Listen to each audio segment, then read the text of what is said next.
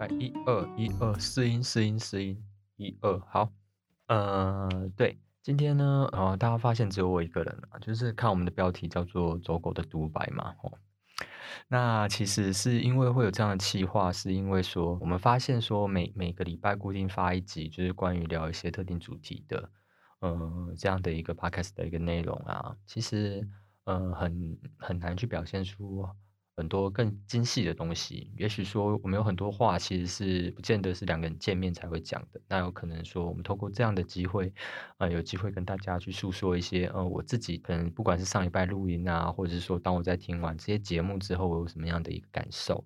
那透过这样的模式，去让大家可以去有更不同的那个面向去思考一些事情，这样子，对啊。那因为前几个礼拜我们的那个节目也不断就是陆续的上了，这样子嘛。嗯，其实我们也会去观察背后到底，哎，到底是谁在听我们的节目啊？或者是说，我们节目到底有没有人听啊？这样子。那其实今天发生的一件事情，就是说，我们今天一整天其实是收听率是没有增加的，这样子。那之前有人反映，就是说，因为我们的录音设备可能，因为那个时候我是用一个电容式麦克风，是 Sony 的那个 D 十这台，呃，电容式的麦克风。那它其实是在做那个音乐的录制上比较常有人去做使用的。那我之前是拿来录那个，呃，所谓的纪录片的一个拍摄这样子。那它其实比较适合运用在一个就是所谓一个很正统的录音室，可能就是四面有贴所谓隔音棉啊。那还有把那个环境声音降到最低的时候去录的，因为它电容式麦克风，它的基本上收音是非常的精细的，就是小到你可能吞个口水或是脚碰到地板，它都它会都会把那个声音给。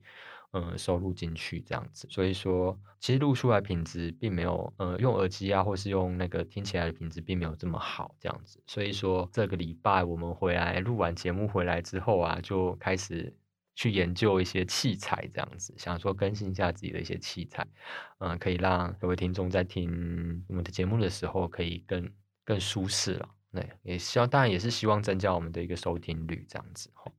所以说，我们就分别去看我们自己想要的东西，这样子。那当然，在麦克风的选择方面，就是考量就是种种因素，所以最后我们还是选决定选择所谓动圈式的一个麦克风。那动动圈式的麦克风的优点就是说，它在因为它是接受空气的震动，那有个膜震动之后，把它的那个动能转变成电能，这样很悬的感觉，就是把它转变成那个电磁流这样子，然后嗯去做声音的记录这样子。嗯，所以说它收收的范围并没有像说电容式麦克风可以收的这么精细，但是基本上，呃，像我们在录对话的过程当中，它录的东西会比较清楚一点点。所以说，大家在听我这一次录的节目，就是用所谓的动圈式的一个麦克风去做录制的。那当初其实国内大家都知道，呃，初阶者用的动圈式麦克风比较，嗯，现在比较有名的就是像 Shure 的那个 SM 五七跟五八两支嘛，吼。然后还有那个，嗯，我目前认为是 Road 的那个 Part Mic 在这一支这样子。好，那当初会去选择这一支的原因，是因为其实三支的声音听起来会，你会大家会比较应该会比较喜欢那个秀的 SM 五八这一支。但是后来之所以选择这个啊，选择 Pod Mic 这一支呢，呃，主要是因为说它未来在做更新的那个幅度会比较大，因为 Pod 呃，那个 Rode 有出专门做 Podcast 的一个录音的那个录音的基地台这样子哈，所以说后来想说未来有可能做更新呐，后来就是选择这样的一支麦克风。那今天录下来的感觉应该也是不错的这样子。那个买了那个所谓的呃这样的一个麦克风设备，因为它是用 Canon 的一个接头，所以说势必我们必须要进到。呃，电脑里面做录制的时候，就需要有一个呃所谓的录音录音界面这样子。那当初我我我自己在网络上看的时候，因为想说，因为毕竟未来还会更新，所以说我是选择了耳朵牌啊。但它英文太难念了，所以我就不念了。耳朵牌的它的一个录音界面这样子。呃，我觉得这比较蠢的一件事情是，我当初在看录音界面的时候，其实是因为我可能英文也很差吧，所以说在看的时候，我并不知道它其实。有分一台是混音的那个所谓的混音基地台，呃，或是说混音器，嗯，那另外还有一录音界面的，就是它其实是有差异的。那其实像耳朵牌这个东西，它在呃录音，就是它有一条 USB 线能进电脑的这个设备里面，它会在它的编号后面写着那个 USB 哈。那当初因为我不知道，所以说当我在上网查的时候，其实我我误会了，我以为这台混音器它其实是可以直接进电脑里面，所以我就买了这一支，这台是八零二。好，就后来今天商品寄到的时候，我整个大傻眼呢，就是对啊，那怎么会不能直接进笔电？那我我我我选择这一台的用意到底在哪里？对啊，好，所以然后我就很愤怒嘛，我就想说，我上去看我我当初订购的时候，明明就有写 USB。通道这样子，我想说还两组 USB 通道是什么？我后来就写信去问客服，就后来就是说，嗯，后来想一想说，是不是我看错了？所以说我又把当初那个，你知道 PC Home 会有那个截图嘛？然后 PC Home 截图点出来，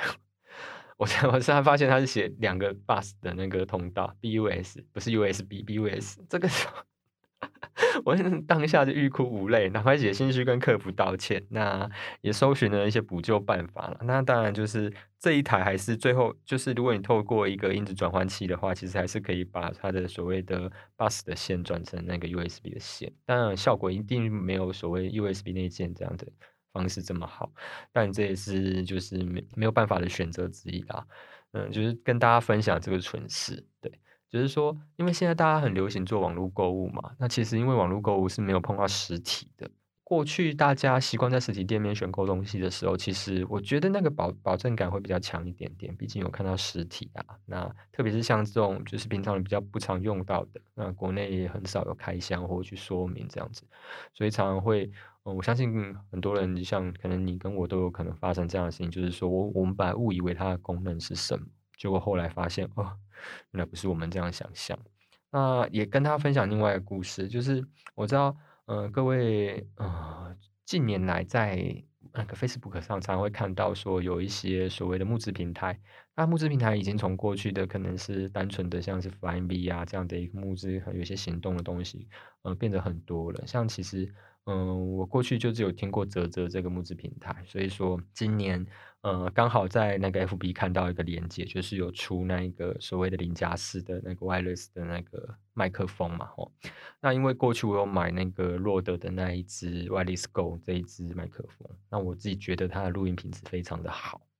那但是它有一个致命的缺点，就是 wireless Go One 的时候有个缺点，就是说它只有一对一，所以说，当我在录制，嗯，可能可能录制纪录片的过程当中，需要做访谈的过程，我就可能需要两只麦克风，或是说，嗯，我我要把这个麦克风拿来拿去，那其实我觉得是不是很方便的？那，呃，结果我那一天在这个平台看到，就是有一个厂家也出了所谓的一对二的这样的一个 wireless 麦克风，那其实当下，嗯，看到价格，也就是它两个麦克风。卖起来还比 Y Y 的 YS Go One 还便宜一点点，这样子，我就觉得啊，好吧，那就刚好过年完年终嘛，我就下定这样子。但是我我我我要想讲的是，这个经验其实让我觉得网络购物其实是一个很不安，是不安全，就是这个经验不是很好。那我跟大家分享一下，就当初下定之后，可能嗯那边就是木质平台那边是说我们三月会出货。那本来三月的时候我有要去拍一些东西，所以说需要用到这样的一个麦克风。那我想说时间是更好可以赶上的，就没想到后来好像是因为一些事情做延迟。对，那延迟就算了。那我比较不满意厂家的一个处理方式，是因为它延迟，它其实是没有发信件跟我们讲会延迟的。所以说变成是整个三月或到快四月这样子，嗯，整个那种感受性来讲的话，你你你是不知道这个东西什么时候会出货的。我们只有不断的透过留言的方式去询问，那得到的答案也是说，哦，可能因为因为这样会延迟，所以说之后会再补寄，就是会尽快把东西寄出来。那因为我自己。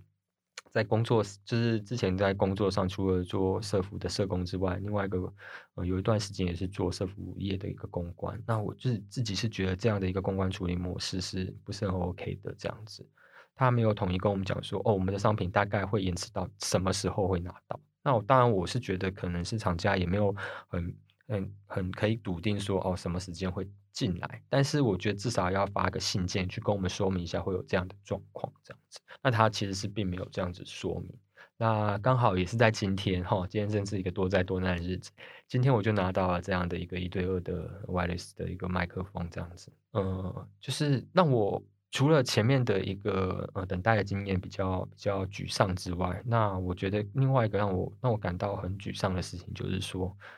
我发现它的延迟蛮严重的。就是说，呃，它的延迟是指，就是当我讲下一个东西，它透过这个 wireless 传到呃它机器台，然后再传进我的可能是相机里面的时候，它是会有一点点的延迟。虽然我看它后来我去搜寻一下，我看它官方网站说延迟大概零点一秒，但我自己的感受上来讲，其实是不止这零点一秒。嗯，就是像我们在讲话的过程当中，会发现口型跟那个呃录出来声音是对不上的。那。其实这在对我拍摄纪录片来讲，会是一个很大的困扰。但是，嗯，当初可能在看这样的一个介绍的时候，这件事情是没有被强调出来，甚至是厂家发这样的商品去给网络上很多呃业配嘛，就是网络上很多的 YouTuber 或是一些呃，就是有开箱的一些实况组去做开箱的时候。嗯，很可惜，并没有人有讲会有这样的一个状况，因为其实基本上我把他所有嗯能看的那些影片都去做作为功课去看了一下，去大家知道它的优缺点这样子。本来是觉得可能只有底噪的声音会比较大一点点，但后来发现有这样的一个严重的问题，对，所以说对我来讲，其实嗯我自己是觉得有被欺骗的感觉，那讲欺骗也太严重了，就是让我觉得说，呃，他让我买了一个我以后可能不太会用到的东西，对啊，这也回到说，现在以网络购物的这样的一个呃形态之下，哦，其实还存在着蛮多的风险啊。像，嗯，最简单的就是之前不是有很多开箱影片，就是去网络上买那个什么哦，FB 广告、ES 广告买那个什么 PS。P.S. 五啊，就寄来是一个 P.S. P.S. 的那种盗版的，然后上面还印了那个五五这样子的一个数字，对，就是有这样这样子一样被欺骗的一的状况会发生。那当然，我觉得泽泽这个募资平台它不是欺骗，而是它隐瞒了它一个蛮致命的缺点，这样子。所以说，嗯，可能我自己在拿到这样的产品之后，会有这样的想法，这样子。那当然讲到另外一件事情，就是在业配了，对啊。那我想说，因为我目我们目前没有接过叶配嘛，那当然如果，嗯，我今天如果接到叶配的话，我会不会去把这样的一个缺点去呈现出来？我觉得不是每个 UP 主在钱财或是说 在，嗯，就是各种种种原因之之前之下会考虑到去去分析这样的一个状况，这样子，那。呃，我为什么说它是一个致命的缺点？其实是因为，呃，我自己有用那个嘛，洛德的那个 Wireless Go 这一这一台这一台录音器，我发现它是完全没有延迟的状况。对，那甚至是现在目前这一台，它是说它可以有五十公尺的一个呃覆盖率，但我发现其实，呃，我只要做个转角，那个声音就不见了。所以，呃，基本上来讲。这跟我当初在看一些很多 UP 主开箱的影片的那个感受上来讲是差蛮多的。我不知道是不是因为我是机王拿到了一个呃可能有问题的机子，但是嗯，基本上它现在的功能就被限缩到很小很小很小。就是说，当我要做这样的专访，这个专访的画面可能是不是人跟画面同步的时候我才能做使用这样子。嗯，这就是呃我自己觉得在。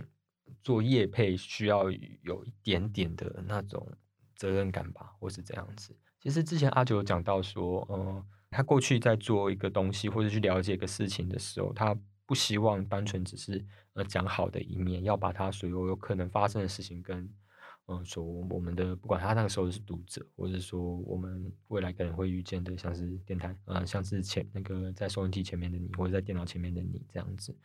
对，所以说，嗯，可能这一块的话，嗯，基本上站在一个消费者的角度来讲，嗯，我自己是觉得这种感受性是很不好的，这样子，对啊。那大概今天就是跟大家分享这两件事情啦。啊，